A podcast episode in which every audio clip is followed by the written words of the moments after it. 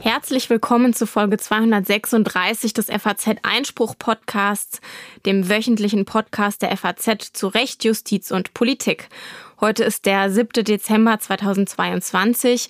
Mein Name ist Anna-Sophia Lang und bei mir hier im Studio sitzt mit mir mein Kollege Stefan Klenner. Hi Stefan. Hallo Anna. Ja, Stefan, das Jahr neigt sich dem Ende zu und äh, wir machen fleißig weiter und haben heute wieder eine Liste an spannenden Themen. Wir sind heute sehr strafrechtslastig, könnte man so sagen, oder? Ja, das ist wirklich so. Wir haben sogar gleich zu Beginn ein Streitgespräch zu einem Straftatbestand. Und zwar geht es da um den Straftatbestand des Erschleichens von Leistungen. Das ist ja der, wo bisher das Schwarzfahren in Bus und Bahn drunter gefasst wird. Und da habe ich einmal Wolfgang Böhm, einen Richter aus Brandenburg, der der Ansicht ist, dass das auch so bleiben soll. Und zum anderen Helge Limburg, rechtspolitischer Sprecher der Grünen im Bundestag, der das gerne ändern möchte, zu Gast. Und die beiden werden miteinander diskutieren. Bei unserem zweiten Thema geht es dann nicht um das Strafrecht, sondern es geht um Europarecht, um den Corona-Wiederaufbaufonds der EU, die den aufgelegt hat, beschlossen hat 2020, um die Folgen der Pandemie in den Mitgliedsstaaten abzufedern. Da hat das Bundesverfassungsgericht am Dienstag seine Entscheidung zu verkündet.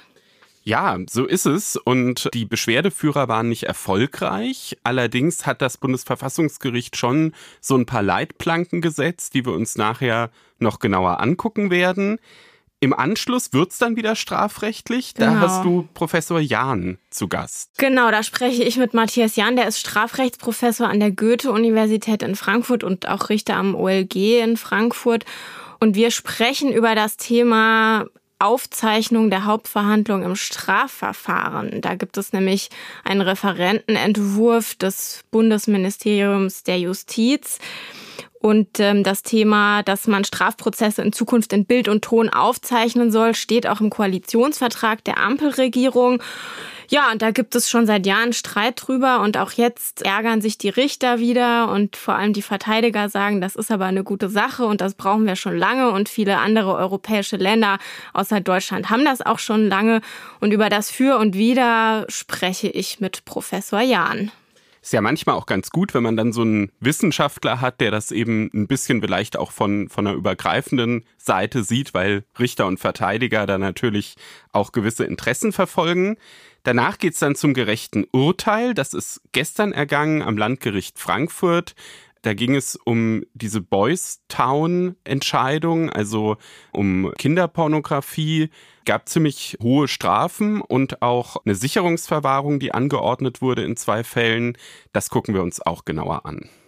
Zum Schluss haben wir dann noch die Auswertung der Hörerumfrage wo wir ja vor zwei Wochen unsere Hörer gefragt haben, wie es mit der Maskenpflicht in Bus und Bahn weitergehen soll. Da gibt's auch aktuelle politische Entwicklungen, auf die wir dann noch eingehen und einen Terminhinweis für Kurzentschlossene. Jedes Jahr werden in Deutschland Zehntausende Menschen wegen Paragraph 265a Strafgesetzbuch, das ist das Erschleichen von Leistungen, verurteilt. Ein wesentlicher Teil davon entfällt auf sogenannte Schwarzfahrer, also auf Menschen, die in Bus oder Bahn ohne Fahrschein erwischt werden. Die Bundesregierung prüft derzeit, ob es dabei bleiben soll oder ob Schwarzfahren aus dem Strafgesetzbuch herausgestrichen werden soll. Das Thema ist kontrovers und wir haben uns gedacht, das lädt doch zu einem Streitgespräch ein. Das wollen wir heute führen und dazu begrüße ich am Telefon zwei Gäste in alphabetischer Reihenfolge einmal Wolfgang Böhm, Strafrichter am Amtsgericht Zossen und Lehrbeauftragter an der Hochschule der Polizei des Landes Brandenburg. Er ist Befürworter der Strafbarkeit des Schwarzfahrens. Guten Tag, Herr Böhm. Ja, guten Tag. Vielen Dank für die Einladung. Und ebenfalls am Telefon ist Helge Limburg aus Niedersachsen. Er ist rechtspolitischer Sprecher der Grünen Bundestagsfraktion und ist dafür, dass sich an der jetzigen Rechtslage was ändert. Guten Tag, Herr Limburg.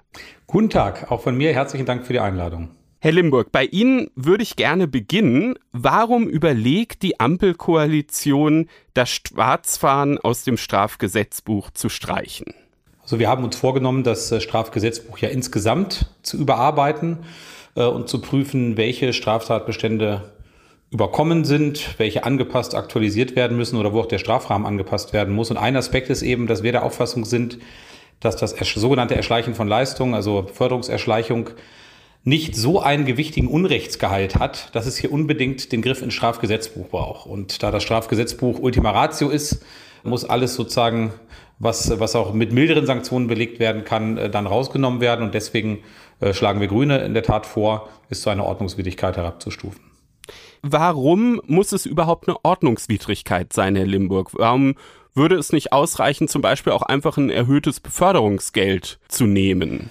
Also in der Tat, das ist ein Aspekt in der Diskussion, dass ja de facto durch die überall in ganz Deutschland zu entrichtenden erhöhten Beförderungsentgelte ohnehin eine Form von Sanktionierung erfolgt, eben auf zivilrechtlichem Weg.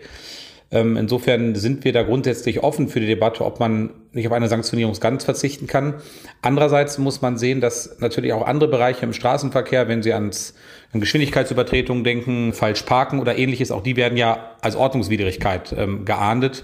Insofern auch im Sinne der Gleichbehandlung, der gleichen, gleichmäßigen Ahnung des Unrechtes halten wir eine Ordnungswidrigkeit tendenziell für angemessen. Aber wie gesagt, wir sind da offen äh, für die Debatte, auch noch weiterzugehen.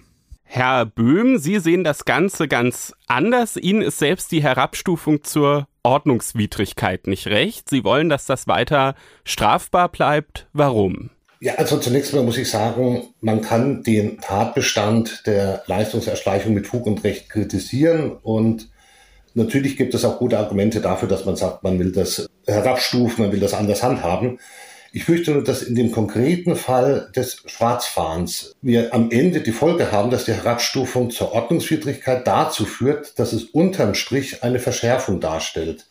Es ist, glaube ich, ein Irrtum zu meinen, dass das Ordnungswidrigkeitenrecht immer das mildere Mittel ist, sondern das Ordnungswidrigkeitenrecht ist ein Massenverfahren, es ist nicht individualisiert und das kann durchaus dazu führen, dass es gerade beim Schwarzfahren dazu führt, dass mehr Leute letztendlich geahndet werden und dass die Ahndung in vielen Fällen auch härter ausfällt im Ergebnis. Wie funktioniert das juristisch? Das klingt ja erstmal ziemlich überraschend. Ja, das ist wahrscheinlich im ersten Moment überraschend. Ähm, man muss sich bewusst machen, Schwarzfahren ist ein Vorsatzdelikt, also Leistungserschleichung ist ein Vorsatzdelikt. Und das führt dazu, dass ich im Gerichtssaal dem Angeklagten beweisen muss, dass er vorsätzlich schwarz gefahren ist es ist jetzt nicht ausgeschlossen, es passiert vielleicht auch jedem Mal, dass man einfach versehentlich schwarz fährt, dass man versehentlich kein Ticket löst, das Ticket nicht entwertet. Und im, wenn das jetzt angeklagt wird als Einzelfall, kann ich den Leuten nicht in den Kopf schauen. Das heißt, ich weiß nicht, ob das vorsätzlich ist. Und das hat zur Konsequenz, dass in der Praxis Schwarzfahren dann geahndet wird, wenn es vielfach auftritt, wenn es ein verfestigtes Handlungsmuster ist, wenn es nicht nur ein, zweimal sporadisch gelegentlich auftritt und indem wir dann immer oder fast immer Tatserien abzuurteilen haben von sieben, acht, neun, zehn Einzeltaten, kommt dann im Zivilrecht zu einer Gesamtstrafe, wo man einmal verurteilt wird. Im Ordnungswidrigkeitenrecht würde das zur Konsequenz haben, dass acht Bußgeldbescheide mit acht Bußgeldern verhängt werden, wo jedes Mal eine neue Geldbuße verhängt wird, die dann sich auftürmt und am Ende jede einzelne davon vollstreckt wird. Und das wird am Ende teurer als die Verurteilung im strafrechtlichen Verfahren. Herr Limburg, ist das Ihre Motivation? Wollen Sie eigentlich, dass die Schwarzfahrer mehr blechen müssen? Nein, das ähm, ist natürlich überhaupt nicht unsere Motivation, unser Ziel. Ein Ziel ist sicherlich, dass wir die hohe Zahl der Ersatzfreiheitsstrafen, die wir jetzt bereits wegen sogenanntem Schwarzfahren haben, also Menschen, die nach der strafrechtlichen Verurteilung eigentlich, wie Herr Böhm das gerade auch dargestellt hat, zu einer Geldstrafe, die dann in Ersatzfreiheitsstrafe müssen, dass wir die natürlich reduzieren wollen. Wir haben im Ordnungswidrigkeitenrecht ja auch die Möglichkeit, auch wenn es andere Voraussetzungen sind und auch wenn es in der Praxis in den meisten Fällen nicht einzeln geprüft wird, aber es gibt ja die Möglichkeit, nach Opportunitätsprinzip Dinge auch nicht zu verfolgen, die es in der Form so im Strafrecht nicht gibt. Auch da gibt es Einstellungsmöglichkeiten natürlich, aber nochmal mit anderen Voraussetzungen. Also das heißt, unsere Zielrichtung ist vor allem, dass wir das Delikt schwarz waren, was typischerweise nicht ausschließlich, aber typischerweise zumindest in der strafrechtlichen Verwirkung von Leuten mit wenig äh, oder gar keinem Einkommen begangen wird, dass wir verhindern wollen, dass Menschen deswegen dann auch noch am Ende im Gefängnis landen, sondern dass die Sanktionen eben auf andere Weise erfolgen. Jetzt gibt's aber ja im Ordnungswidrigkeitenrecht die Möglichkeit der Erzwingungshaft. Also was sozusagen die Ersatzfreiheitsstrafe ist, ist ja dort in etwas anderer Form. Es hat einen anderen Namen, aber es sind am Ende dieselben Zellen auch möglich. Glauben Sie, dass sich dann wirklich was ändert? Möglich ist die Erziehungshaft natürlich, aber die Erziehungshaft darf ja nur dann angeordnet werden, äh, wenn nicht Umstände bekannt sind, aus denen sich eine Zahlungsunfähigkeit ergibt. Das ist ja der zentrale Unterschied zur Ersatzfreiheitsstrafe. Die Ersatzfreiheitsstrafe wird ja gerade auch dann angewandt und vollstreckt, wenn der Betroffene eine Geldstrafe nicht zahlen kann. Wenn sie nicht zahlen will, kann sie vollstreckt werden, aber auch wenn er sie nicht bezahlen kann, kann es zur Ersatzfreiheitsstrafe kommen. Ordnungswidrigkeitenrecht nach 96 Absatz 1 darf sie nur angeordnet werden, wenn eben keine Zahlungsunfähigkeit vorliegt. Zum anderen gibt es nach dem 96 ja auch die Möglichkeit von Zahlungserleichterung, also Zahlungsaufschub, Ratenzahlung, ähnliches, wenn eine sofortige Zahlung nicht zugemutet werden kann. Also aus unserer Sicht bietet das Ordnungswidrigkeitenrecht hier schon Möglichkeiten, um auf äh, finanziell schwierige Situationen individuell einzugehen überzeugen Sie diese Möglichkeiten, Herr Böhm? Dann wäre es ja eigentlich so, dass sozusagen Ihre Idee, dass wenn es jetzt zur Ordnungswidrigkeit wird, dass dann die Schwarzfahrer viel, viel stärker zahlen müssen, eher so eine theoretische Überlegung ist, wenn man diese Mittel hat, die Herr Limburg jetzt beschrieben hat. Ja, also was Herr Limburg sagt, ist natürlich nicht falsch. Also es gibt äh, auch im Ordnungswidrigkeitenrecht die Möglichkeit, in Raten zu zahlen. Es gibt die Möglichkeit, Verfahren einzustellen.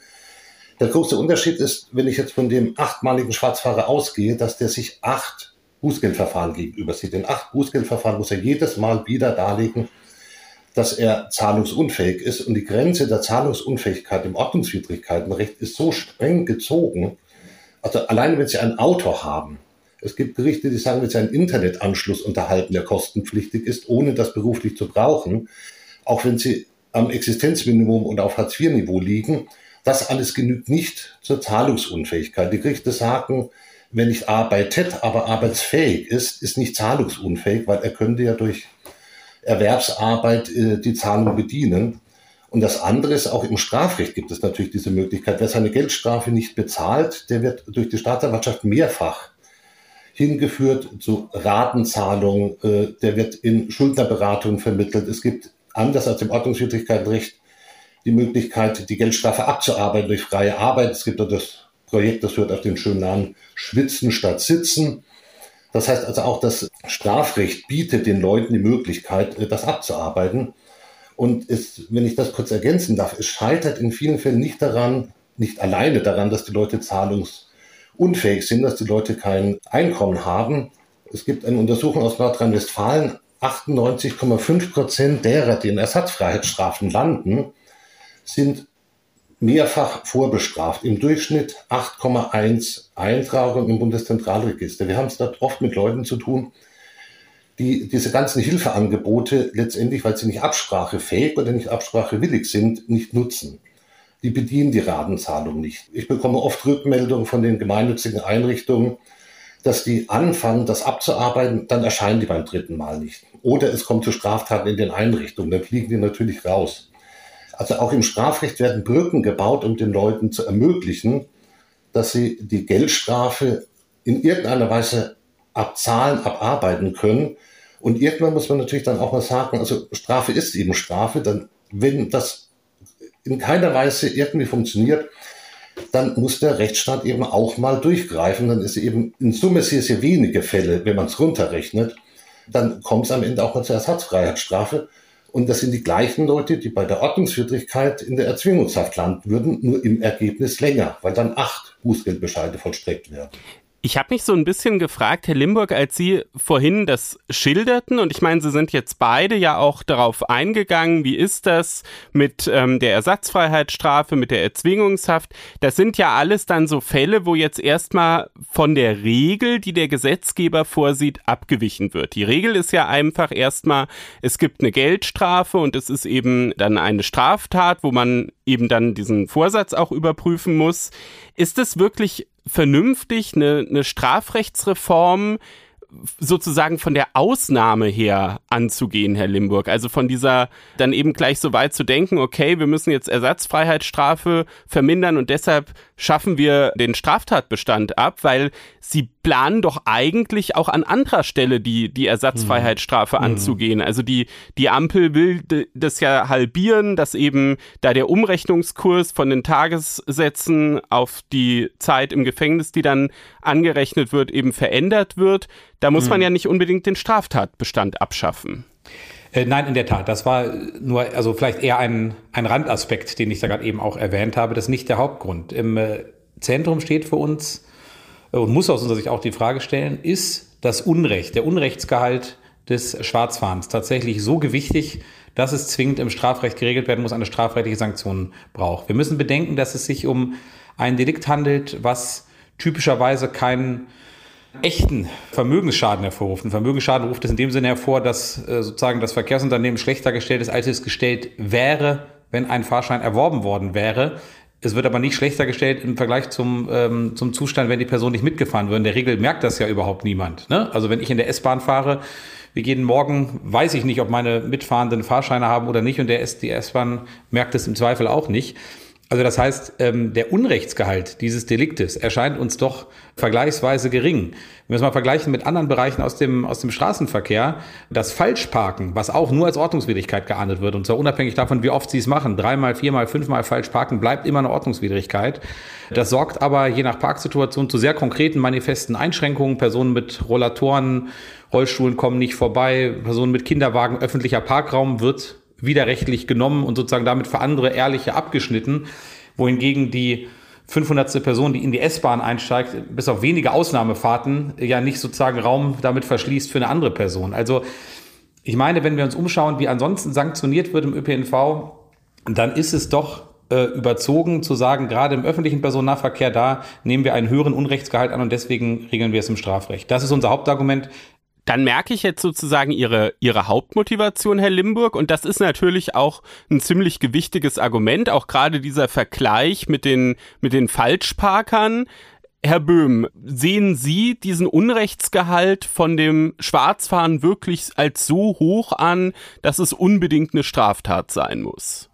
Also da würde ich mich nicht darauf festlegen. Äh, die Argumente lassen sich hören.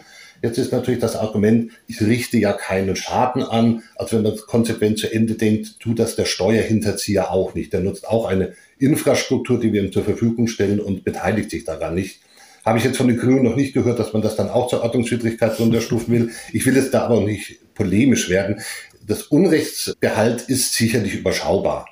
Es kommt ja auch oft das Argument, das ist ja letztendlich nur eine schuldrechtliche Verpflichtung, die jemand nicht befolgt, die jemand nicht eingeht, die jemand nicht erfüllt. Das finde ich jetzt nicht ganz überzeugend, weil normalerweise suche ich mir meinen Vertragspartner aus. Wenn jemand seine Darlehensrate nicht zahlt, kann ich den verklagen. Wenn ich meine Monatskarte nicht bezahle als Fahrgast, kann er mich verklagen. Der Schwarzfahrer setzt natürlich alles daran, im Verborgenen zu bleiben.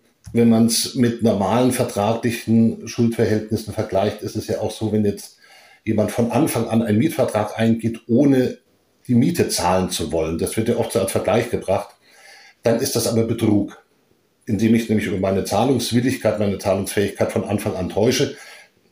Da ist der Schwarzfahrer nicht weit davon entfernt. Er tritt halt nicht offen auf, er sagt nicht, ich will zahlen, sondern er bleibt im Verborgenen.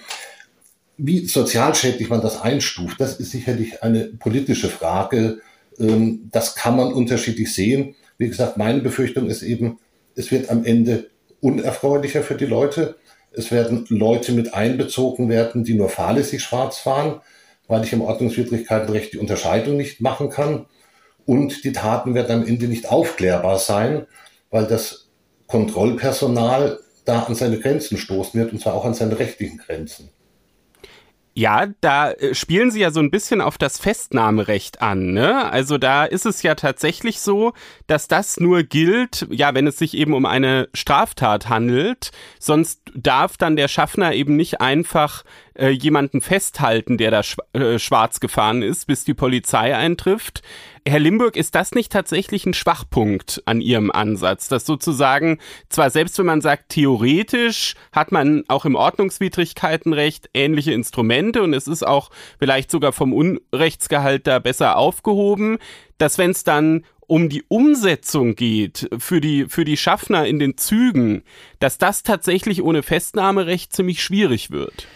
Ja, vielleicht will ich zum einen äh, voranstellen, dass die, die Anmerkungen, gerade auch die rechtspraktischen Anmerkungen von Herrn Böhm, das sind natürlich wichtige Aspekte, die wir beim gesamten Gesetzgebungsprozess bedenken müssen und wo wir vorher, bevor wir etwas verändern, äh, Lösungen für finden müssen. Insofern ist das ja auch für mich als Rechtspolitiker ein wichtiger, spannender Diskussionsprozess. Zum ganz konkreten, zum Festnahmerecht. Es gibt natürlich nach 229 BGB grundsätzlich die Selbsthilfe auch im bürgerlichen Gesetzbuch. Also die ist ja nicht rein begrenzt auf das Strafgesetzbuch, sondern die gibt es auch im bürgerlichen Gesetzbuch. Insofern gäbe es da in den beschriebenen Konstellationen schon Möglichkeiten. Zum anderen im Ordnungswidrigkeitenrecht, auch das wäre dann eine Wertungsentscheidung, ob man auch fahrlässiges Handeln bestraft oder auch da nur vorsätzliches. Auch die Möglichkeit bietet das Ordnungswidrigkeitenrecht ja.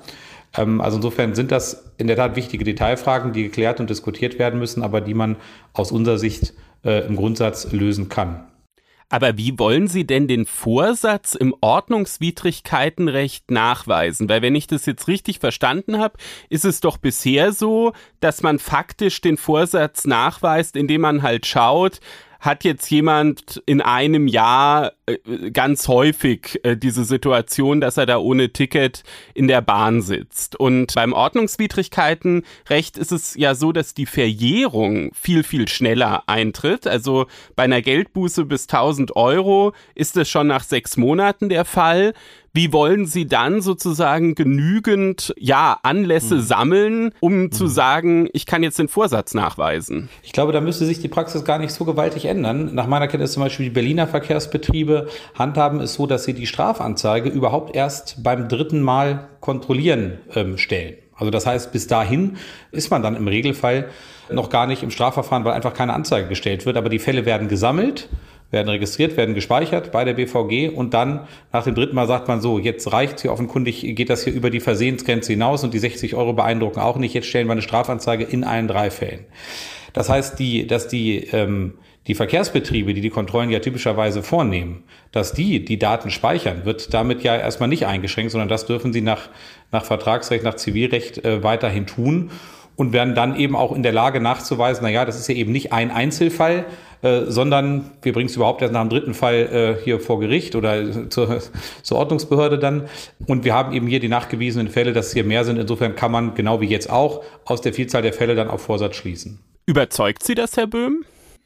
Ähm, also nicht so unendlich. Also zum einen, dass die Verkehrsbetriebe nach dem dritten Mal die Strafanzeige erstatten, das mag sein. Im Ordnungswidrigkeitenrecht haben wir nur dann die Gefahr, bis das gesammelt ist, bis das zusammengeführt wird, bis jemand merkt, das ist ja auch nicht immer dasselbe Verkehrsunternehmen, bei denen die Schwarzfahrten stattfinden. Das können in Berlin äh, die BVG sein, das kann dann in Potsdam jemand bei den Potsdamer Verkehrsbetrieben sein, in, im Umland bei der Deutschen Bahn. Bis das zusammenläuft, bis das zusammengefasst wird und jemand sagt, okay, jetzt müssen wir das verfolgen, weil jetzt ist das Maß voll, jetzt äh, können wir den Vorsatz nachweisen, dann sind im Ordnungswidrigkeitenrecht die ersten Sachen wieder verjährt. Jetzt kann ich natürlich als Richter hergehen und bei jedem einzelnen Fall der Beförderungserschleichung aufklären, ob der vorher schon fünfmal die Beförderung erschlichen hat, was aber gar nicht mehr zu ahnden ist, weil es schon verjährt ist. Das wäre ein irrsinniger, absurder Aufwand. Und im Bußgeldverfahren habe ich immer im Normalfall einen Verstoß in einem Bußgeldverfahren. Und wenn ich nur einen Verstoß habe, und dann aber für den Vorsatznachweis noch fünf andere mit nachweisen muss, um den einen zu ahnden, dann äh, tritt genau das Gegenteil ein, nämlich äh, die Justiz wird nicht entlastet. Ich wollte auch noch mal gerne auf den 229 BGB kommen, den Herr Limburg angesprochen hat. Der 229 BGB gibt dem Bürger das Recht, dass er zur Selbsthilfe, zur Sicherung von eigenen Ansprüchen eine Person auch festhalten kann, bis Polizei kommt. Aber das Bußgeld, das ist ja kein Anspruch der, der Verkehrsbetriebe. Also der, äh, das Kontrollpersonal. Nein, aber die 60 Euro, ne, die, die, die 60, ja, natürlich, die 60 Euro, die lege ich auf den Tisch und dann gehe ich als Schwarzfahrer. Also ich lege das erhöhte Beförderungsgeld auf den Tisch. Ich muss halt immer 60 Euro einstecken haben. Und dann kann ich, wenn es eine Ordnungswidrigkeit ist, solange schwarz fahren, wie ich will, denn ich muss nur das erhöhte Beförderungsentgelt bedienen und das Bußgeldverfahren würde nie eingeleitet werden, weil der, die Kontrollperson kann lediglich die Tat, aber nicht mit den Täter feststellen. Gut, aber das könnte man doch ähm, ändern, indem man einfach die, die Summe dieses Beförderungsentgelts ordentlich erhöht, oder? Das könnte man machen. Das hat allerdings dann zur Folge, dass nicht mehr nur der vorsätzlich Schwarzfahrende belastet wird, denn das erhöhte Beförderungsentgelt, das zahlt jeder. Ob ich jetzt fahrlässig oder vorsätzlich ohne Fahrschein unterwegs bin, das zahlen alle. Wenn ich erwischt werde, keinen Fahrschein vorlegen kann, dann muss ich das bezahlen. Der vorsätzlich Schwarzfahrende wird nach heutiger Rechtslage zusätzlich, wenn wir es ihm nachweisen können, mit einem Strafverfahren überzogen. Würde man das jetzt alles in das erhöhte Beförderungsentgelt reinpacken, dann wäre zwar dieses Festnahmerecht gelöst, weil es dann das Selbsthilferecht nach 229 BGB gäbe, hätte aber zur Folge, dass Leute, die einfach nur vergessen, ihren Ticket zu lösen, die einfach sich in einer Lebenssituation befinden, Trennung, Krankheit, was weiß ich, Prüfungsphase, es gab den Todesfall, die alleinerziehenden Eltern, die mit ihren Gedanken sonst wo sind, weil der Nachwuchs sie gerade in den Wahnsinn getrieben hat, betagte Leute, die ein bisschen vergesslicher sind, die alle werden. Die Monatskarte ist einfach ausgelaufen, man hat vergessen, die Nachfolge Oder die Monatskarte ist ausgelaufen. Oder was mir letztens selbst passiert ist, man löst sich den Fahrschein und vergisst ihn zu entwerten. Die alle würden dann das erhöhte Beförderungsentgelt zahlen von 250, 300 Euro, damit wir den vorsätzlichen Schwarzfahrer entlasten. Und das erscheint mir nicht gerecht. Das erscheint mir, kann man machen, das erscheint mir immer nicht wirklich sachgerecht. Also an der Stelle, wenn ich das direkt sagen darf, habe ich tatsächlich einen Konsens mit Herrn Böhm. Ähm, aus den genannten Gründen eine Erhöhung, eine allgemeine Erhöhung des erhöhten Beförderungsentgelts würde, glaube ich, zu an anderen Stellen, äh, Sie haben es gerade ausgeführt, äh, zu Unwuchten äh, und Ungerechtigkeiten führen, die nicht vertretbar sind. Ich würde nur in Frage stellen, ob diese Variante, auch wenn sie rechtlich möglich ist, jemand hat immer 60 Euro dabei beim Schwarzfahren, um sich dann sozusagen gezielt davon zu lösen, ob die tatsächlich so, so lebensnah ist, dass sie zu einem Massenphänomen werden würde. Ich schließe nicht aus, dass es in einzelnen Fällen vorkommt, aber nach allem, was ich darüber weiß, ist das überwiegend kein Klientel, was mal so eben einfach 60 Euro in Bar dabei hat und auch die Rechtslage so kennt, dass dann auch diese Verse zu lösen. Also ich glaube nicht, dass das Recht tatsächlich ein so gravierender Faktor werden würde. Herr Limburg, ich gebe Ihnen Recht aus meiner gerichtlichen Praxis. Ich habe die Leute ja auch regelmäßig im Sitzungssaal. Ja. Nicht alle dort sind die gewieftesten und schlausten. Aber dann schaffen wir natürlich eine äh, Regelung, die genau denen, die, die Gewieften und die Schlauen sind, einfach an die Hand gibt. Und das wird sich in Partyszenen rumsprechen, das wird sich unter Studenten rumsprechen. Und ich möchte gar nicht mal eine Hand dafür ins Feuer legen, dass ich nicht selber als Student dann einfach die 60 Euro im Seitenfach meines Geldbeutels gehabt hätte und Sie vielleicht auch. Ähm, es gibt dann einfach eine Brücke, über die man gehen kann und definitiv dauerhaft nicht erwischt wird. Also schon erwischt wird, aber äh, letztendlich nicht geahndet wird für Schwarzfahren weil man dann halt die 60 Euro rauszieht und dann erwischen wir wieder genau die, die sie eigentlich schützen wollen, die das nämlich nicht können, die dazu nicht in der Lage sind, die nicht die Kompetenzen haben, zu sagen, uch, da gibt's ja den schlauen Trick, so mache ich das mal. Mich würde mal interessieren, Herr Limburg, mit welchem Entlastungseffekt rechnen Sie eigentlich? Also Sie argumentieren ja auch mit der Entlastung. Wie viel, also können Sie das irgendwie mal, mal umrechnen in, in Richterstellen oder in Stunden? Wie, wie viel Entlastung versprechen Sie sich da? Mhm. Also in der Tat, Herr Böhm hatte ja auch in dem äh, in unserem vorausgegangenen äh, Schriftwechsel, so will ich jetzt mal nennen, angemerkt, dass sozusagen die, die Entlastung der Justiz nicht das Hauptargument sein kann. Und das, das will ich an der Stelle nochmal klar betonen, Herr Klenner. Das ist auch richtig. Also die Entlastung der Justiz ist aus unserer Sicht ein erhoffter Nebeneffekt, aber nicht das Hauptziel, sondern das ist das, was ich gerade skizziert habe, äh, sozusagen der aus unserer Sicht nicht so hohe Unrechtsgehalt. Konkret beziffern kann ich es offen gesagt nicht, weil natürlich in der Tat die Frage ist, die Herr Böhm gerade auch schon skizziert hat, ähm, es werden ja nicht alle Verfahren verschwinden, sondern auch Ordnungswidrigkeitenverfahren sind Verfahren. Sie werden vielleicht an andere Stelle verlagert, aber es gibt keine, kein, kein komplettes Verschwinden. Deswegen ist es schwer einzuschätzen, wie viele der Fälle landen dann noch in einem Ordnungswidrigkeitenverfahren, wie viele werden auch weiterhin einfach eingestellt oder nicht weiter verfolgt von den Verkehrsbetrieben aus. Das fällt mir tatsächlich ähm, gegenwärtig schwer, das konkret zu benennen. Klar ist, dass jeder Hafttag, den wir nicht haben, andere oder damit zusammenhängendes Thema, aber der entlastet natürlich schon erheblich. Die Kosten pro Hafttag liegen je nach Rechnung ja zwischen 80 und 120 Euro. Also da werden wir für den Staatshaushalt schon eine gewaltige Entlastung haben, wenn Hafttage eingespart werden. Das ist natürlich richtig. Und die Entlastung von Hafttagen ist natürlich auch eine Entlastung für Menschen, die davon betroffen werden. Es sei denn, wo ich nochmal dabei bleibe, wenn dann die Erzwingungshaft droht, die im Zweifelsfall nicht weniger, sondern länger sein könnte, dann ähm, schließt sich der Kreis nicht unbedingt am Ende. Die 120 Euro sind natürlich nicht die wirkliche Ersparnis, weil bei den 120 Euro, die ich auch kenne als Summe, das stimmt. Alles drin ist nämlich das Gebäude, das Personal ja. und so weiter. Aber ja. natürlich, es ist eine Entlastung für alle Beteiligten. Die Entlastung von den Verfahren, da muss man jetzt Ehrlichkeit halber sagen, im Strafverfahren wegen Leistungserschleichung, das sind Verfahren, die relativ mühelos von der Hand gehen. Da ist selten mit einer Beweisaufnahme zu rechnen, weil die, der Sachverhalt einfach feststeht. Da wird jemand im Bus oder Bahn angetroffen, die Personalien wurden festgestellt durch Kontrollpersonal oder Polizei. Das ist also jetzt nicht, wo wir mit fünf Fortsetzungsterminen, 68 Zeug und sieben Sachverständigen arbeiten müssen. Aber natürlich jedes Verfahren, das man nicht führen muss. Also äh, man sagt mir vorhin, ich muss das Diktiergerät auf einen Aktenstapel legen. Es ist an den Gerichten nicht schwer, Aktenstapel zu finden. Wir haben also in der Tat genug zu tun. Es ist jetzt nicht so, dass ich um Verfahren, Strafverfahren betteln würde. Ich würde jetzt einfach zum Ende des Gesprächs Sie beide nochmal gerne mit einer Lösung konfrontieren, die man im europäischen Ausland beobachten kann. Ich weiß ehrlich gesagt gar nicht, wie es in Spanien jetzt juristisch geregelt ist.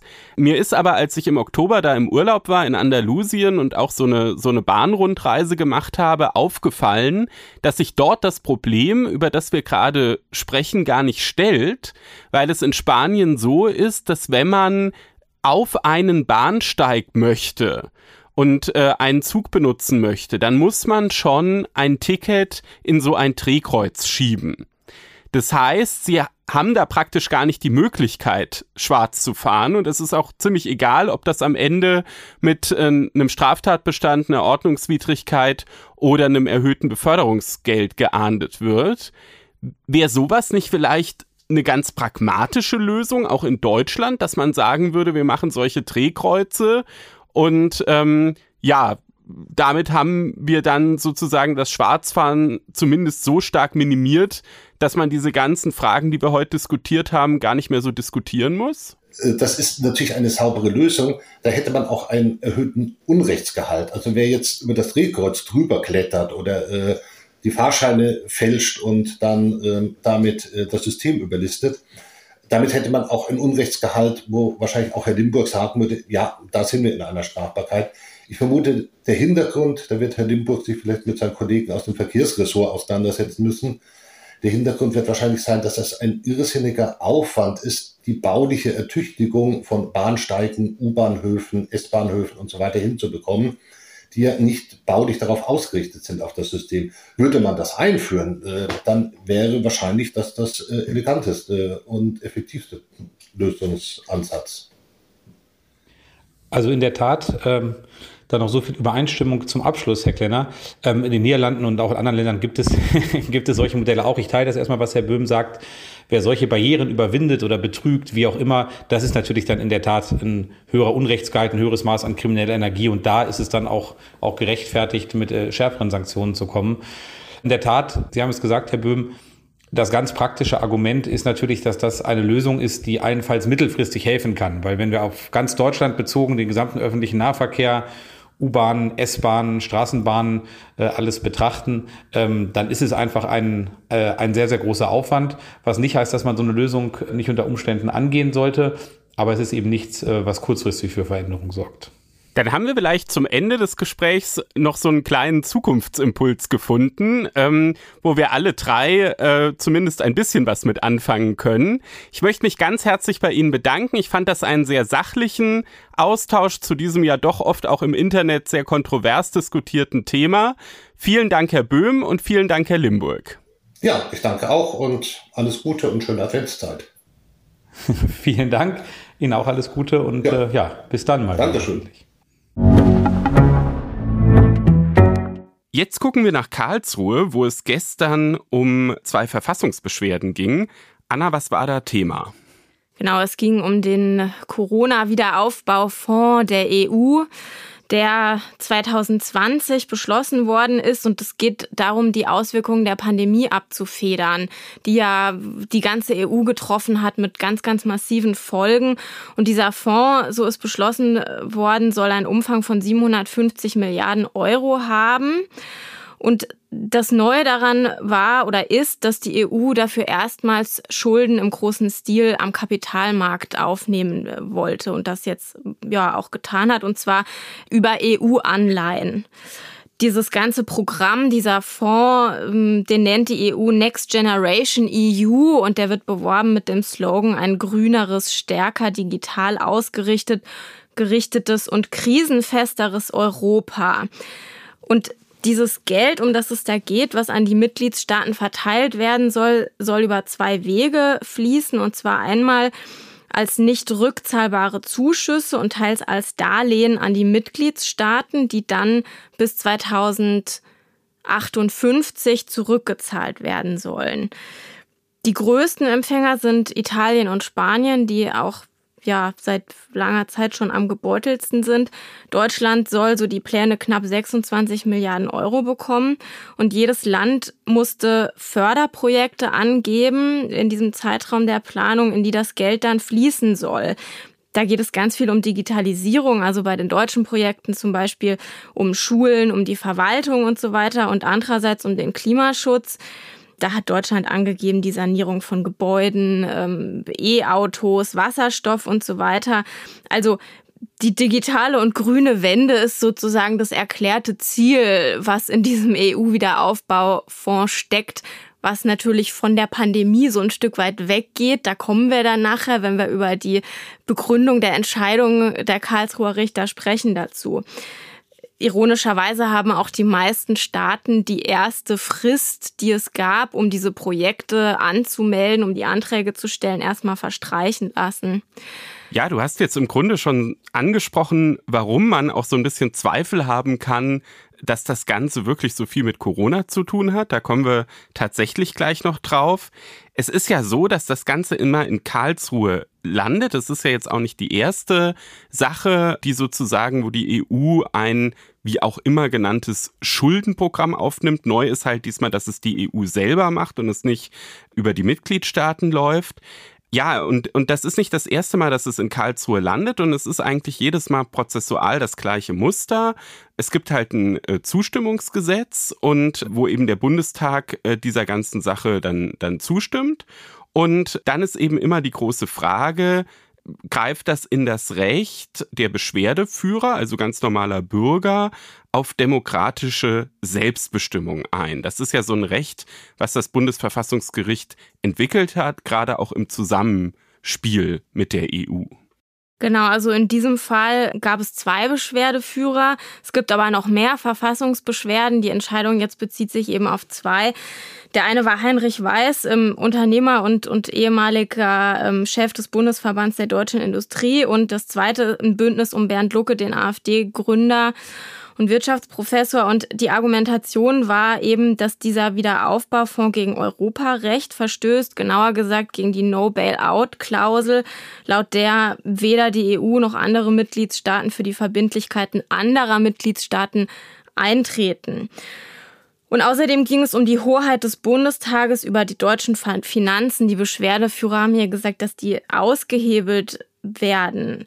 Und die Sorge ist eben im Grunde, Du hast es, den Begriff Schuldenunion schon erwähnt, Stefan, dass, dass wir in eine Schuldenunion eintreten. Also wenn zusammen Schulden gemacht werden, dass Deutschland dann für andere Mitgliedstaaten haften muss, wenn die das Geld nicht rechtzeitig zurückzahlen. Und da sagen die Beschwerdeführer, das sind unkalkulierte Haftungsrisiken.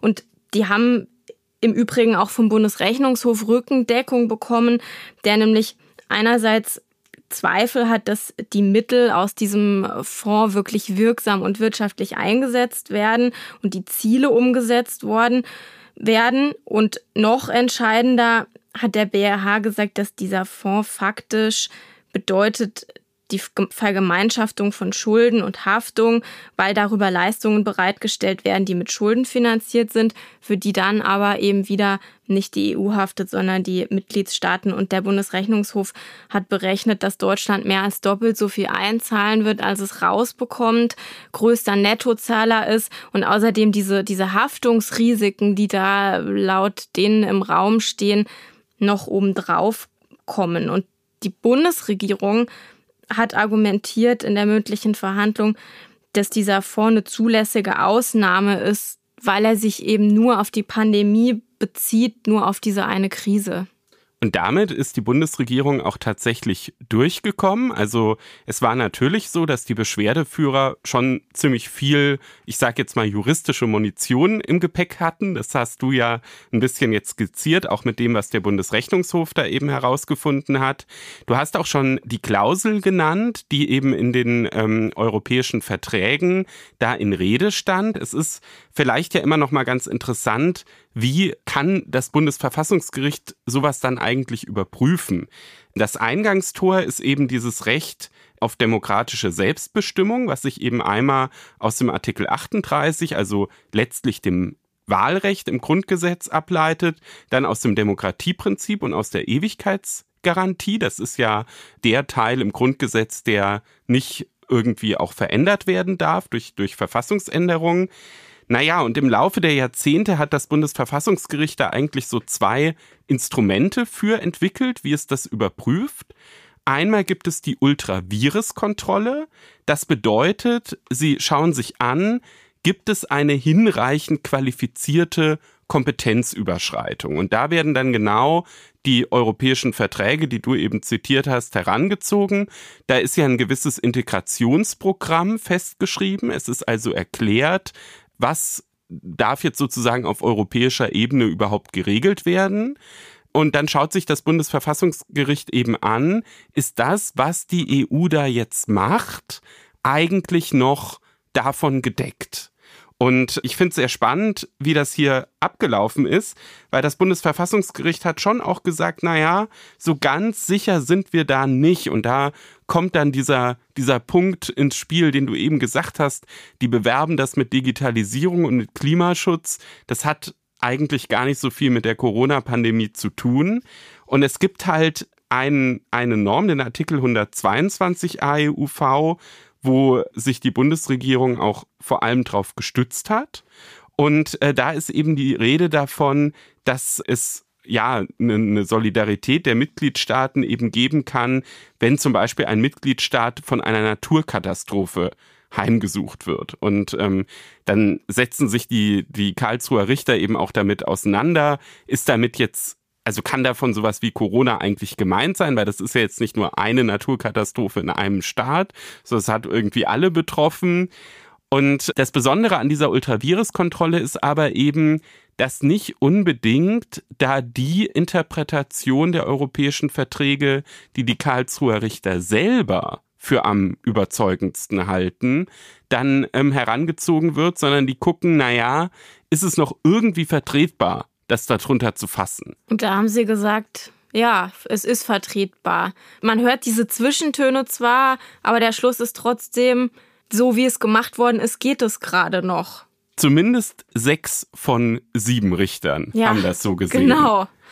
Ein Sondervotum gibt es. Und das hat ziemlich in sich. Das ist von Peter Müller, der ja schon sehr lange dem Bundesverfassungsgericht angehört. Und der sagt, oder leitet es zumindest in dem, in dem Abschnitt, der dann auch in der Pressemitteilung veröffentlicht wurde, damit ein, den Vorhang zu und alle Fragen offen scheint mir keine geeignete Maxime zum effektiven Schutz des grundrechtsgleichen Rechts auf Demokratie zu sein. Es ist ja schon ziemlich hart. Da merkt man halt, er hat sich gewünscht, das führt er dann später auch noch aus, dass die da nochmal den EuGH zu befragen. Das ist nämlich auch so ein Prinzip von der Ultravirus-Kontrolle es muss immer, weil das Ganze europarechtsfreundlich ausgelegt werden muss, wenn die da Zweifel haben, bevor es da in irgendeiner Weise gesagt wird, ja, das Ganze geht überhaupt nicht, muss erstmal der EuGH zu Rate gezogen werden. Und selbst das haben hier die Richter nicht gemacht, weil sie gesagt haben, na ja, irgendwie vertretbar ist es noch. Das können sie machen. Sie haben halt versucht, für künftige Schuldenprogramme so ein paar Leitplanken einzuziehen. Sie haben zum Beispiel gesagt, das Ganze muss eben besonders bezogen auf so einen, so einen Einzelfall sein. Es muss zeitlich begrenzt sein. Es muss im Eigenmittelbeschluss vorgesehen sein, dass äh, die Mittel ausschließlich zweckgebunden für eine der Europäischen Union zugewiesenen Einzelermächtigungen eingesetzt werden. Ähm, die Kreditaufnahme muss zeitlich befristet sein. Also lauter solche ja, Voraussetzungen, die jetzt eben auf die Corona-Pandemie passen und eigentlich künftig dann nicht mehr auf andere Fälle. Die Frage ist halt, ob das auch politisch äh, so durchzuhalten sein wird. Was meinst du mit politisch durchzuhalten? Naja, es gibt ja schon andere Mitgliedstaaten auch in der EU, die sagen, Deutschland soll sich da eigentlich schon auch stärker beteiligen und gibt ja auch durchaus äh, Staats- und Regierungschefs, die ganz offen dafür werben, dass die EU auch dauerhaft Schulden aufnehmen soll, auch selbst.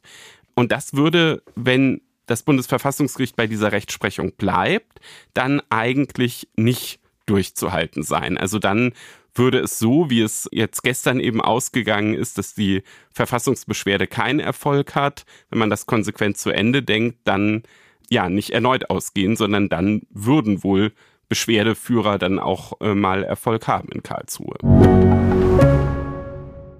Wir kommen jetzt zu einem Thema, das seit vielen Jahren diskutiert wird, vor allem zwischen der Anwaltschaft und den Richtern und zu dem es immer wieder konkrete Entwürfe gegeben hat im Laufe der Jahre, allerdings ohne tatsächlich umgesetzt zu werden bisher. Und zwar geht es um die Aufzeichnung der Hauptverhandlung in Strafverfahren in Ton und Bild. Für die einen ist das ein Einfallstor für noch mehr Komplikationen und möglicherweise noch längere Prozesse. Für die anderen ist es etwas, das längst selbstverständlich sein sollte im modernen Strafprozess in Deutschland im Jahr 2022. Die Ampelkoalition in Berlin hat die audiovisuelle Aufzeichnung der Hauptverhandlung in den Koalitionsvertrag geschrieben. Und seit einiger Zeit gibt es jetzt auch einen Referentenentwurf aus dem Bundesjustizministerium. Und über dieses Thema spreche ich jetzt mit Matthias Jahn. Er ist Professor für Strafrecht an der Goethe-Uni in Frankfurt und Richter am Oberlandesgericht Frankfurt. Herr Jahn, herzlich willkommen im Einspruch-Podcast. Schön, dass Sie da sind. Hallo, Frau Lang, danke für die Einladung. Herr Jahn, die Hauptverhandlung im Strafverfahren in Ton und Bild aufzeichnen. Ist das in Ihren Augen ein grundsätzlich sinnvolles Anliegen? Das ist genauso sinnvoll wie ein Podcast einer Zeitung, der vor 20 Jahren noch unvorstellbar gewesen wäre, weil die FAZ immer nur gedruckt erschienen ist. Und heute ist das Alltag. Also denke ich, sollten wir auch im Strafprozess in Richtung technischer Fortschritt uns öffnen und uns für dieses Projekt vorbereiten.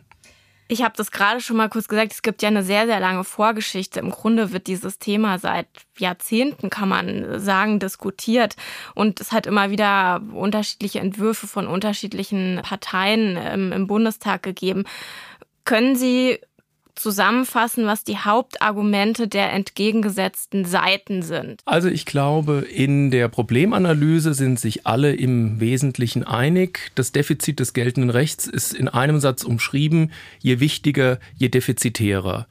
Die einfachen, kleineren Fälle beim Amtsgericht werden besser dokumentiert. Insbesondere werden dort das, was die Zeugen gesagt haben, das wird aufgeschrieben durch die Urkundsbeamten.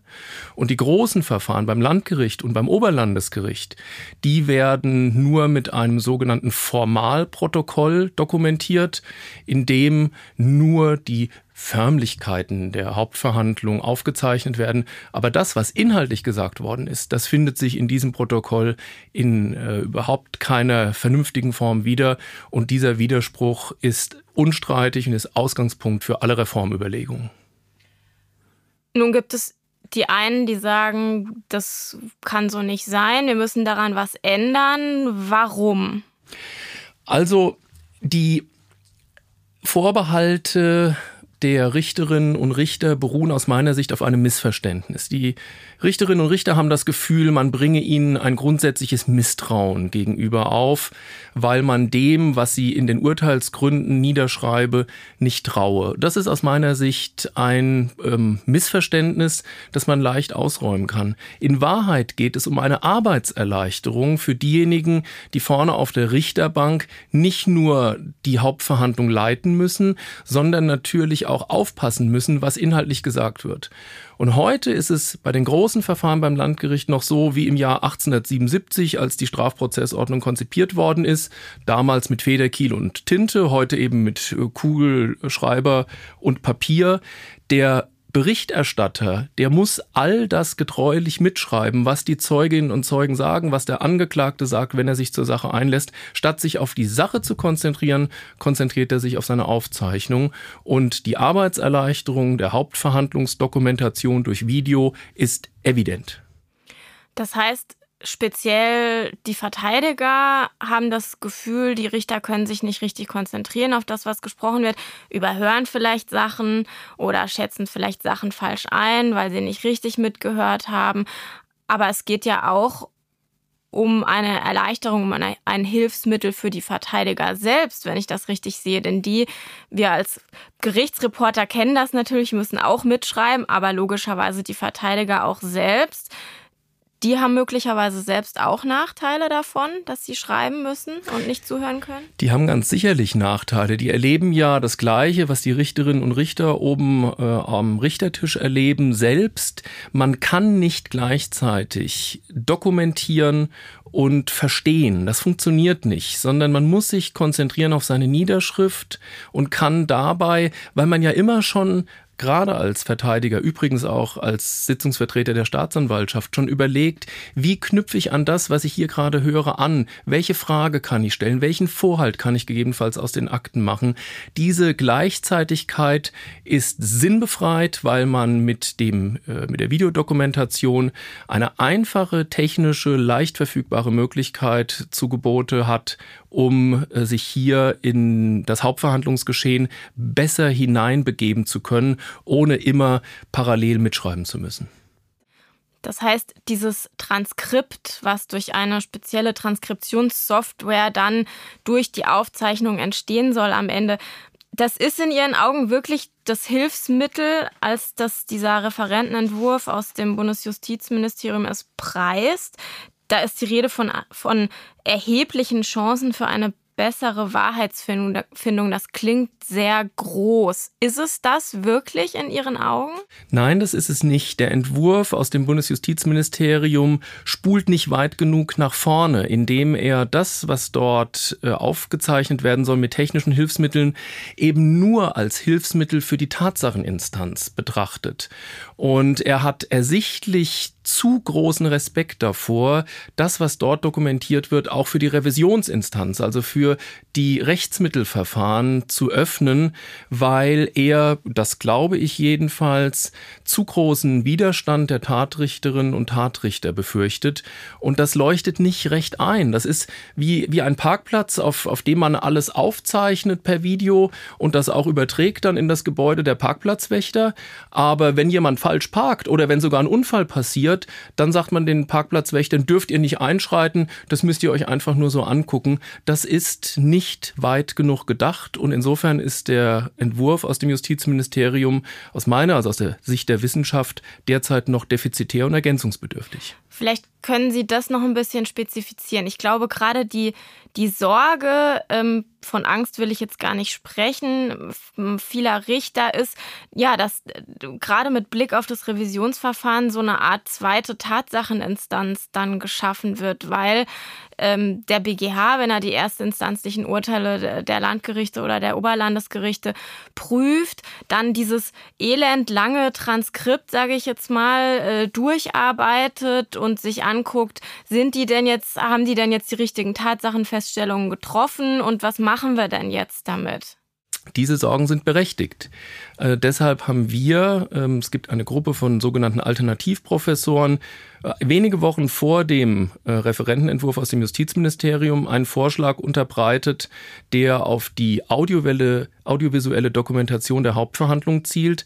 Und wir wollen nicht eine solche Transkriptlösung, also im Prinzip eine Zweispurigkeit von Videoaufzeichnung plus Verschriftung, sondern wir wollen eine sogenannte Indexlösung. Das heißt, wir wollen die Dokumentation nur noch per Video, aber dieses Video muss smart indexiert werden. Das geht mit den heutigen technischen Möglichkeiten. Und dann muss auch nicht mehr Stunden oder gar tagelang ein schriftliches Transkript durchgearbeitet werden, sondern in der Revisionsinstanz, wenn man das auf das Wesentliche reduziert, ist es Aufgabe des Revisionsführers, also häufig des Verteidigers des Angeklagten, ganz genau zu sagen, an diesem und jenem Indexpunkt ist etwas dokumentiert, was für die Revisionsinstanz von Relevanz ist. Und dann kann man sich das angucken und sich davon überzeugen, stimmt das, was die Verteidigung davor bringt, oder stimmt das, was die Staatsanwaltschaft davor bringt, die auch rechtsmittelberechtigt ist, und sich davon überzeugen, wie es wirklich war. Also eine einfache, technisch machbare und klare Lösung, die diese Zweispurigkeit von Papier und Videoaufzeichnung verhindert. Was bedeutet das denn aber dann für Revisionsverfahren in Zukunft? Das klingt jetzt so, als würden Sie damit rechnen, dass dann im Grunde in jedem Verfahren in Zukunft, das zum BGH kommt, dann im Grunde sowas auch stattfinden muss, so eine Überprüfung der, der, der festgestellten Tatsachen. Das würde ja, wenn ich das jetzt richtig verstehe, schon eine ziemliche Ausweitung bedeuten. Das ist eine Ausweitung, aber aus unserer Sicht eine maßvolle Ausweitung. Erstmal geht es ja nicht um alle Strafverfahren in Deutschland, sondern es geht die, um die, die vor dem Landgericht und vor dem Oberlandesgericht stattfinden. Das sind im Jahr ungefähr 16.000. Also nicht die vielen hunderttausend amtsgerichtlichen Verfahren, die werden ja schon teilweise inhaltlich dokumentiert. Und aus unserer Sicht ist der richtige Weg, die Verfahrensrügen, also die Rüge, die sich darauf bezieht, dass ein Verfahrensfehler passiert ist, dem äh, Index Videoprotokoll ähm, anheimzugeben, also dort die Verfahrenstatsachen zu dokumentieren und das Revisionsgericht kann dann im Prinzip zwei Dinge überprüfen. Es kann einmal überprüfen, ob das Urteil wirklich aus dem Inbegriff der Hauptverhandlung geschöpft worden ist. So ist das auch schon heute, aber das ist sehr, sehr mühsam, das anhand äh, defizitärer Unterlagen und ähm, Beweismittel belegen zu können. Das soll in Zukunft einfacher werden durch das äh, Videoprotokoll, durch die Indexierung, indem man einfach nachweisen kann, im Urteil heißt es, da ist ein Zeuge gehört worden, der ist aber in Wahrheit gar nicht gehört worden. Und die zweite Möglichkeit, aber die eben beschränkt auf offensichtliche Unrichtigkeiten, wenn sich aus dem Protokoll ergibt, dass das, was im Urteil drin steht, so nie gesagt worden ist. Im Urteil steht drin, der Zeuge habe gesagt, das sei ein blaues Auto gewesen, aber aus dem Videoprotokoll ergibt sich an der Indexstelle, er hat gesagt, es war ein gelbes Auto. Und solche Fehler können in Zukunft überprüft werden und das finden wir richtig und das findet übrigens auch das Bundesjustizministerium richtig, nur es sagt es nicht, weil es keine Regeln Regelung dafür trifft in der entsprechenden StPO-Vorschrift, sondern nur in der Begründung etwas verschwurbelt das Gleiche sagt, was wir klar im Gesetz regeln wollen aus Sicht der Wissenschaft. Was ist denn, wenn die Aufzeichnung ausfällt, die Technik, oder zwischendurch nicht richtig aufzeichnet und man stellt es dann im Nachhinein fest? Was heißt das fürs Revisionsverfahren oder für das Verfahren generell? Das heißt im Prinzip gar nichts. Äh, das ist ja auch eine Befürchtung, die äh, aus meiner Sicht immer äh, von Kritikern geäußert wird, die sich gar nicht auf eine inhaltliche Diskussion einlassen wollen, sondern die Fundamentalopposition betreiben. Der Justizministeriumsentwurf sagt ganz zu Recht, wenn das Band nicht richtig aufzeichnet, wird weiter verhandelt. Und wir sagen aus Sicht der Wissenschaft, das ist richtig, das ist dieselbe Konstellation, wie wenn der Wachtmeister draußen den Terminszettel nicht äh, richtig angeheftet hat oder sogar vergessen hat, ihn anzuheften. Das begründet auch nicht die Revision. Ähm, das ist eine langjährige, jahrzehntelange Rechtsprechung des Bundesgerichtshofs. Und das ist auch richtig so. Das heißt, Fahrlässigkeiten, technische Mängel, Dinge, die immer wieder im Alltag passieren können, führen nicht dazu, dass die Hauptverhandlung gestoppt werden muss und sie führen erst recht nicht dazu, dass ein Rechtsmittelverfahren begründet werden kann. Wenn wir nochmal über die Software sprechen, diese Transkriptionssoftware. Ich muss sagen, ich stelle mir das mit meiner Erfahrung, die ich aus Strafprozessen habe, ein bisschen schwierig vor, wie das anständig aufzeichnen soll. Es gibt oft viele Beteiligte. Manchmal haben wir bis zu zehn Angeklagte, die jeweils zwei Verteidiger haben, ähm, fünf Richter, Schöffen, gut, die Schöffen reden meistens nicht dazwischen, Staatsanwälte. Ja, da wird durcheinander geredet. Es gibt bei Zeugen ähm, unterschiedliche Dialekte, Akzente. Wir haben manchmal Dolmetscher, wir haben mehrere Sprachen, die gleichzeitig gesprochen werden. Und ähm, die Expertengruppe, die sozusagen vor diesem Referentenentwurf ähm, des BMJ zusammengekommen ist, die aus Richtern, Staatsanwälten, Anwälten, Ministeriumsvertretern bestand, ist zu dem Schluss gekommen, dass beim aktuellen Stand der Technik ein fehlerfreies Transkript eigentlich nicht zu erwarten ist. Eine Nachprüfung des Transkriptes sieht der Entwurf aber nicht vor. Ist das ein Problem? Da muss ich etwas ausholen. Also diese Expertengruppe, die Sie erwähnt haben, äh, ist ja nicht besetzt gewesen. Äh, diese Berufsgruppe haben Sie zu Recht nicht erwähnt mit Professorinnen und Professoren. Und deshalb erschien mir dieses Ergebnis, das dort rausgekommen ist, wenn Sie mir das gestatten zu sagen, etwas mutlos, weil die Expertengruppe ja noch nicht mal ein Videoprotokoll wollte, sondern gesagt hat, es genüge ein Audioprotokoll. Und ähm, da ist ja die Bestandsaufnahme, die Sie eben noch mal in Erinnerung gerufen haben, ganz richtig. Aber dann ist es umso sinnwidriger zu sagen, wenn viele Leute durcheinander reden, dann beschränke ich mich auf eine reine Audioaufzeichnung. Ähm, dann ist es ja äh, ersichtlich, dass ein, eine Videoaufzeichnung das bessere Beweismittel ist. Und wenn man sich auf diese Diskussion einlässt, muss man ja mal eines sagen, dann ist es ja nun am allersinnwidrigsten zu sagen, ich halte äh, an den Aufzeichnungen der Richterinnen und Richter fest. Denn wie das dokumentiert werden soll vom Richtertisch aus, wenn alle durcheinander reden und man gleichzeitig noch versuchen muss, Ordnung in die Hauptverhandlung hineinzubringen, das leuchtet am allerwenigsten ein. Richtig ist natürlich, dass ähm, auch der jetzige Vorschlag des Justizministeriums, also diese Videoaufzeichnung, nicht perfekt sein kann. Wenn das, wenn ich mal das mal so sagen darf, blöd läuft und äh, zehn Personen durcheinander reden, in möglicherweise auch etwas gehobener Sprechlautstärke, dann kann es natürlich unter Umständen schwierig werden, am Ende festzustellen, welche Verfahrenstatsachen haben sich dort tatsächlich abgespielt. Aber das ist dem Hauptverhandlungsgeschehen immanent. Das wird man so lange nicht vermeiden können, äh, wie man äh, nicht Prozesse will, in denen alle nacheinander reden, weil sie aufgerufen werden und sich alle an diesen, diesen Aufruf halten, weil die Repressalien, die sich daran knüpfen könnten, wenn man sich nicht daran hält, dazu dazu führen, dass man in so eine fatalistische Vermeidungshandlung, äh, Vermeidungshaltung übergeht. Und das wollen wir, glaube ich, in einem rechtsstaatlichen Strafverfahren nicht. Diese Beschwerlichkeiten muss man in Kauf nehmen, wenn man sagt, vor Gericht hat jedermann ein Recht auf rechtliches Gehör. Und da gibt es natürlich manchmal Schwierigkeiten, die aber nicht mit der Dokumentation in Verbindung stehen, sondern mit der Frage, was passiert in der Hauptverhandlung? Ist der Vorsitzende durchsetzungsfähig? Sind die Verfahrensbeteiligten so gestrickt, dass sie sich an die Regelungen halten. Und wenn das nicht der Fall ist, dann muss man dort ansetzen und sagen, dann muss eben mit Ordnungsmitteln wieder versucht werden, äh, eine vernünftige ähm, Ordnung in die äh, Hauptverhandlung hineinzubringen. Aber die Frage ist natürlich, wenn man dann am Ende so ein, ich sag mal, chaotisches Transkript hat und das, bevor man sein Urteil schreibt, ähm, alles nochmal durchgehen muss und, und dass äh, sich die Videoaufzeichnung vielleicht nochmal angucken muss, auch weil das Transkript äh, einem nicht dabei hilft. Dehnt das dann nicht den Prozess und, und die Urteilsfindung und ja, vielleicht auch das Schreiben der Plädoyers und so weiter und so fort bis ins Unendliche aus? Das glaube ich nicht. Ähm, nach unserer Vorstellung soll ja das Index-Videoprotokoll eine Hilfestellung für die Situation bieten, bei denen die eigenen optionalen zusätzlichen Aufzeichnungen nicht verlässlich erscheinen. Es soll ja nicht verboten werden, dass Richterinnen und Richter, Strafverteidiger und Strafverteidiger und natürlich auch die Sitzungsvertreter der Staatsanwaltschaft sich stichpunktartig aufnotieren, was sie für die wesentlichen Punkte, für die Bullet Points aus dieser Zeugenvernehmung beispielsweise oder aus dieser Sachverständigenvernehmung herausgezogen haben.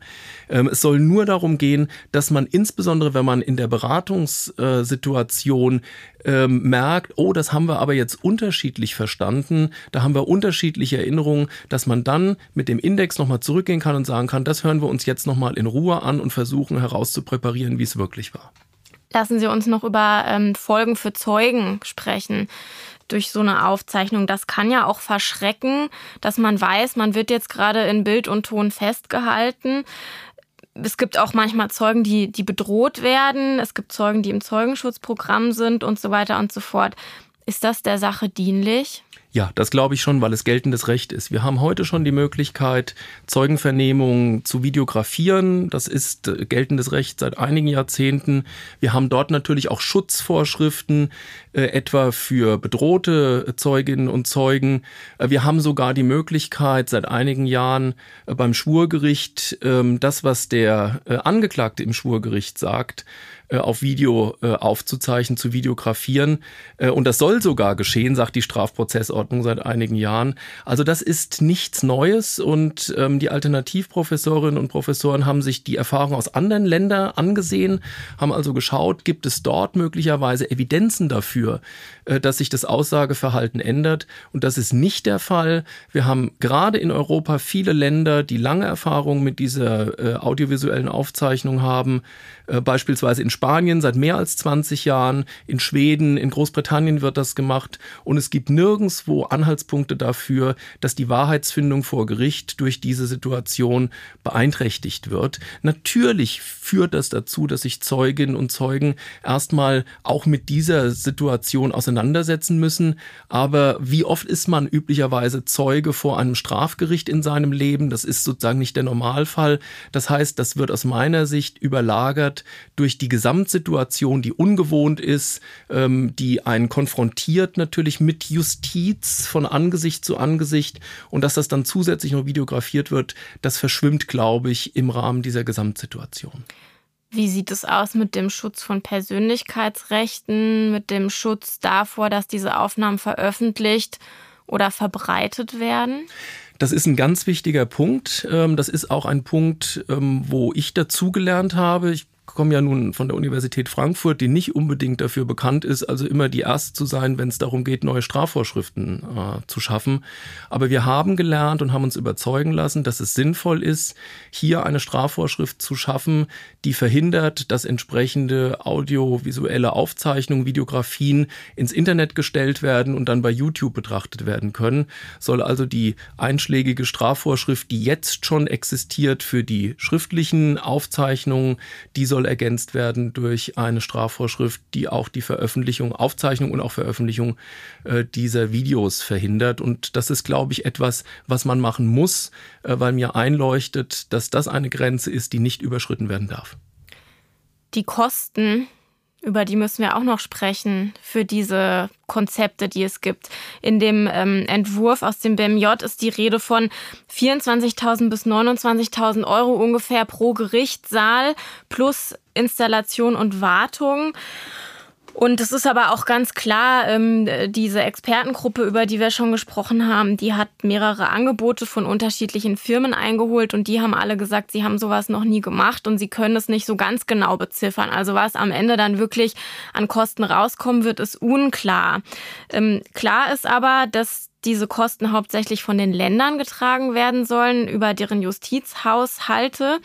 Und da rumort es angesichts der angespannten Lage, die es in diesen Haushalten jetzt schon gibt, bereits jetzt. Wie kann man dieses Problem aus Ihrer Sicht lösen oder kann man das gar nicht lösen, diesen Streit ums Geld? Nein, das kann man nicht lösen, man muss sich ehrlich machen. Äh, man muss sich die Frage stellen und die ehrlich beantworten, ist es einem das wert, dass die Wahrheitsfindung vor Gericht verbessert wird und stehen die Kosten dafür? Ähm, nach der Gesetzgebungskompetenzverteilung ist es nun mal so, der Bund bestellt das Strafprozessrecht und die Länder müssen es bezahlen. Und äh, am Anfang, ich habe das selbst in der damaligen Expertenkommission im damaligen BMJV miterlebt, 2015, 2016 war die Abwehrhaltung der Länder enorm. Da sind dann Zahlen aufgerufen worden in einem mittleren dreistelligen Millionen-Euro-Bereich. Und das sollte natürlich beeindrucken und abschrecken und hat ja auch abgeschreckt, weil die Expertenkommission dann im Jahr 2016 sich nur zu einem Prüfauftrag hat durchringen können, ähm, weil das Eindruck gemacht hat, was einige Bundesländer, insbesondere Nordrhein-Westfalen und Bayern, das ist also auch keine parteipolitische Frage, um die es hier geht, ähm, mit diesen Zahlen ähm, Eindruck gemacht haben. Der jetzige Entwurf ist da, glaube ich, etwas realistischer. Er sagt, es gibt einen anfänglichen Aufwand von ungefähr 20 Millionen Euro für 600 Gerichtssäle und man wird im Jahr wahrscheinlich einen mittleren einstelligen Millionen-Euro-Betrag einplanen müssen für alle 16 Bundesländer für die Unterhaltung der Technologie. Äh, und aus meiner Sicht ist es das wert, ähm, weil uns die Verbesserung der Wahrheitsermittlung in der Tatsacheninstanz und auch eine maßvolle Erweiterung der Revisionsmöglichkeiten ähm, für klare Fehler äh, diese Investition wert sein sollte. Insbesondere vielleicht das noch als Argument, auch deshalb, äh, weil wir im europäischen ähm, Familienverbund, äh, wenn ich das mal so sagen darf, ziemlich alleine dastehen. Äh, fast alle anderen Länder haben bereits die Videografierung oder jedenfalls eine Tonaufzeichnung der Hauptverhandlung. Äh, und wir arbeiten eben noch mit Federkiel äh, und Tinte. Und das scheint mir nicht sinnvoll zu sein, auf diesem Weg ähm, weiterzumachen, sondern jetzt ähm, mit, der, mit dem Koalition Koalitionsvertrag ähm, mit äh, zumindest mal zwei Parteien in der Ampel, die sehr klar gesagt haben, schon in der vergangenen Legislaturperiode, dass das gewollt ist, äh, die Ampel jetzt auf äh, grün-gelb zu stellen und zu sagen, jetzt fahren wir voran.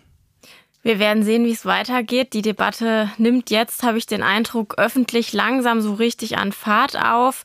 Herr Jahn, äh, vielen Dank für das Gespräch. Vielen Dank.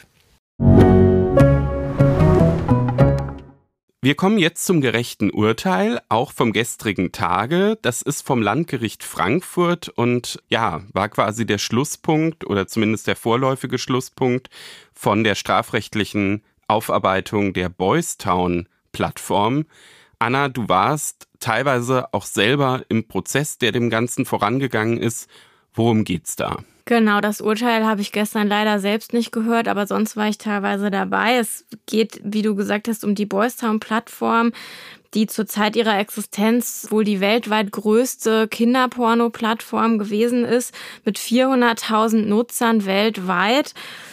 Und da sind Millionen von Beiträgen gepostet worden darauf. Und diese Plattform ist im Frühjahr 2021 abgeschaltet worden. Es gab da ähm, hauptsächlich Bildmaterial ähm, von Jungen, teils schwerster sexueller Missbrauch auch von Kleinkindern war zu sehen und wie gesagt seit Frühjahr 2021 nicht mehr erreichbar. Die Ermittler haben aber gesagt, dass auch zwei Wochen nach der Abschaltung immer noch 80.000 Zugriffsversuche es da gegeben hat. Also da sieht man, in welcher Dimension sich das Ganze bewegt. Es gab eine aus Deutschland initiierte Taskforce unter Koordination von Europol und da hat das Bundeskriminalamt und die Zentralstelle zur Bekämpfung der Internetkriminalität, die hier auch in Frankfurt sitzt, mit Ermittlungsbehörden aus den Niederlanden, Schweden, Australien, den USA und Kanada zusammengearbeitet, um eben die Betreiber dieser Plattform zu finden, zu identifizieren und sie dann auch festzunehmen. Das ist gelungen. Und diese vier Angeklagten, vier Männer, die saßen jetzt in Frankfurt vor Gericht. Zwei von denen haben laut dem jetzt gefallenen Urteil auch Kinder missbraucht. Der eine davon seinen Sohn. Ja, und die Strafen sind wirklich hoch. Einer der Angeklagten, der ist 42 Jahre alt, der war Moderator und Administrator der Plattform, hat zehn Jahre und sechs Monate bekommen und mit anschließender Sicherungsverwahrung. Der ist auch in 25 Fällen wegen Missbrauchs verurteilt worden. Dieser Mann hat als einziger mit den Ermittlern zusammengearbeitet, hat unter anderem auch Passwörter herausgegeben und hat mit dafür gesorgt, dass die Ermittler überhaupt noch an die Inhalte dieser Plattform drangekommen sind, weil die sonst nämlich, wenn man nicht rechtzeitig dieses Passwort eingegeben hätte, nicht mehr aufzufinden gewesen wäre oder jedenfalls viel, viel schwieriger. Der zweite Angeklagte, 49 Jahre alt, hat zwölf Jahre bekommen, ebenfalls anschließende Sicherungsverwahrung. Der hat den Server betrieben, hat auch in Dutzenden Fällen Kinder missbraucht. Das war der, der den eigenen Sohn missbraucht hat, was ich gerade schon gesagt hat. Und er hat die Taten auch teilweise gefilmt und an den anderen Angeklagten geschickt, unter anderem. Ob die letzten beiden Angeklagten auch Kinder missbraucht haben, da hat die Strafkammer gesagt, das sei nicht mit der erforderlichen Sicherheit feststellbar. Einer davon ist 60 Jahre alt, der ist in Paraguay festgenommen worden. Da gab es ein Rechtshilfeersuchen. Der war ebenfalls Betreiber dieser Plattform, hat acht Jahre bekommen. Und der letzte ist 66 Jahre alt, der stand vor Gericht, weil er ein besonders aktiver Nutzer der Plattform gewesen sein soll, mit mehr als 3600 Forenbeiträgen. Und dieser Mann hat sieben Jahre bekommen. Ja, die Öffentlichkeit ist in diesem Prozess immer wieder ausgeschlossen worden zum Schutz der Opfer der Vorsitzende hat gesagt, das sei kein alltägliches Verfahren und das muss man wirklich sagen. Und zum Thema Sicherungsverwahrung hat der Vorsitzende angemerkt, das sei die schärfste Sanktion, die das deutsche Strafgesetzbuch kennt und hat in dem Zusammenhang auch die Rückfallgefahr erwähnt, die psychiatrische Sachverständige bei den Angeklagten gesehen haben. Ja, und die ist ja auch Voraussetzung dafür, dass eben dann auch so eine Sicherungsverwahrung auch angeordnet werden kann. Das war auch so ein bisschen einer der Gründe, warum wir das Ganze als gerechtes Urteil heute ausgewählt haben. Also einmal sicherlich wegen der, ich sage jetzt mal, nachrichtlichen Dimension, weil es ja durchaus, wie du schon gesagt hast, alles andere als ein alltägliches Verfahren war.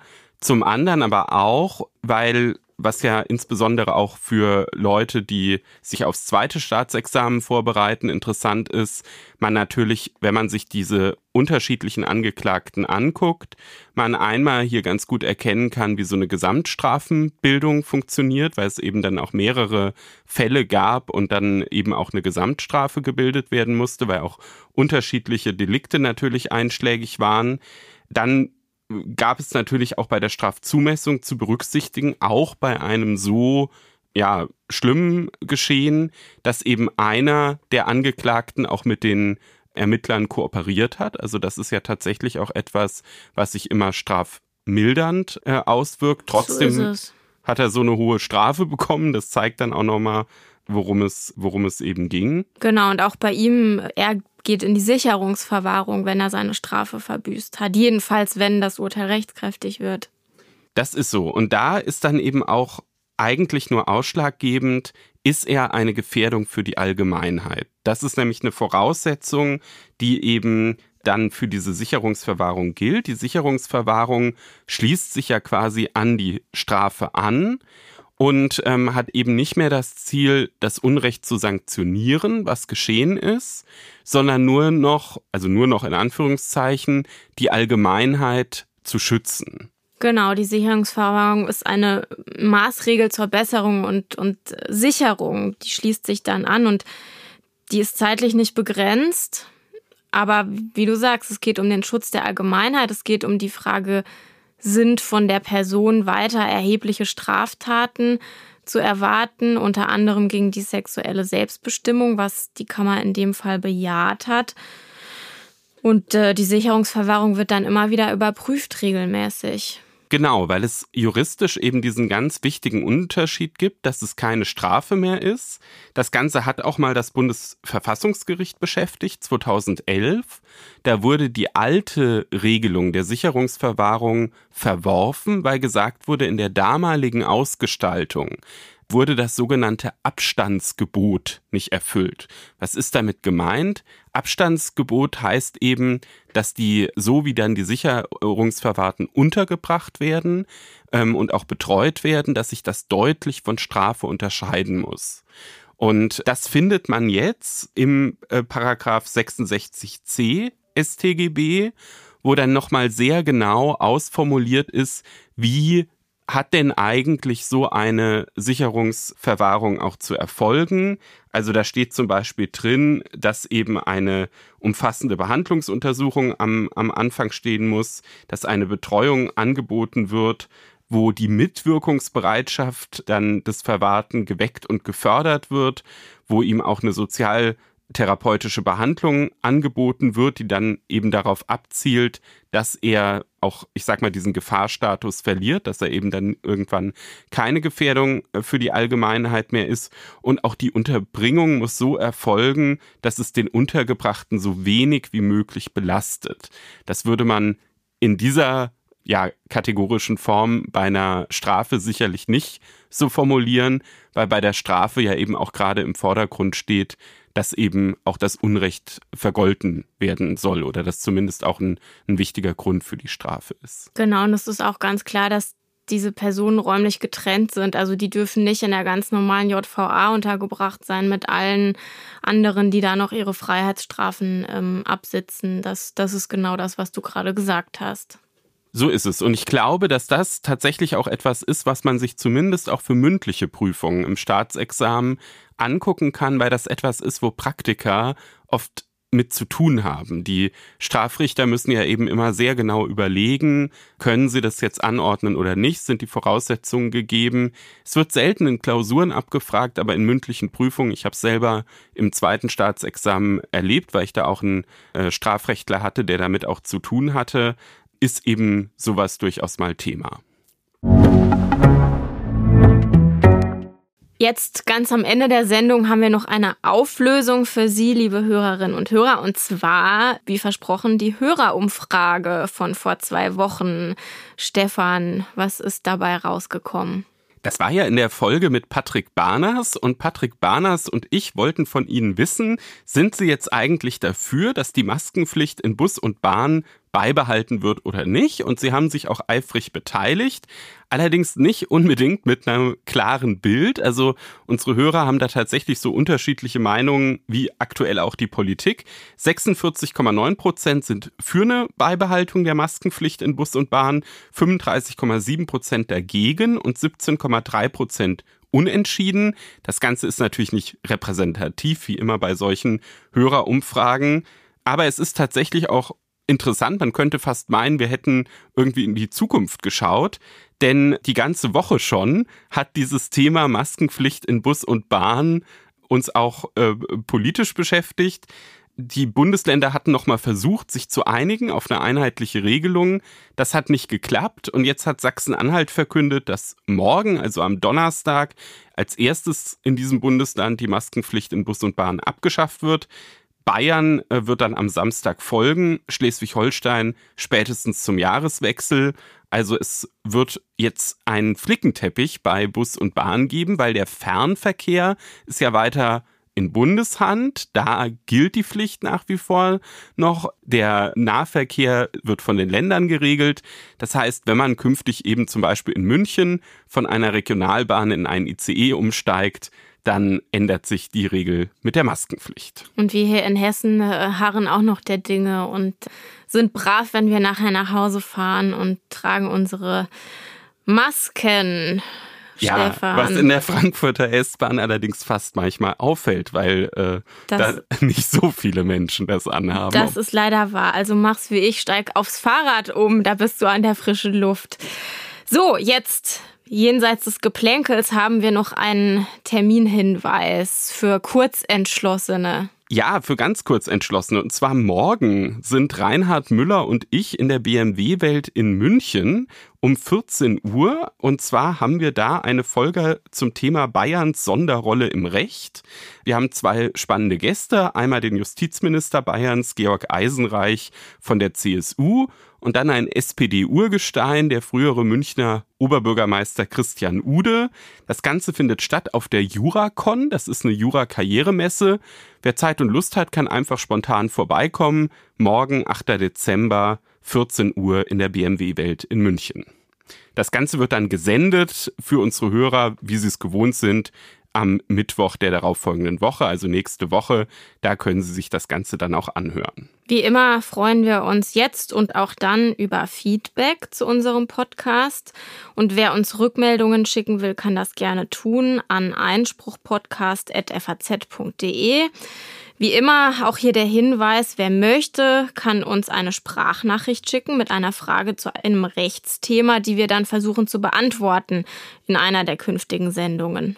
Das könnten wir eigentlich mal wieder haben. Also liebe Hörer, Sie sind da ein bisschen ja, ich will jetzt nicht sagen bequem geworden, aber es würde mich freuen, wenn mal wieder ein paar Fragen kommen würden, die wir hier beantworten können.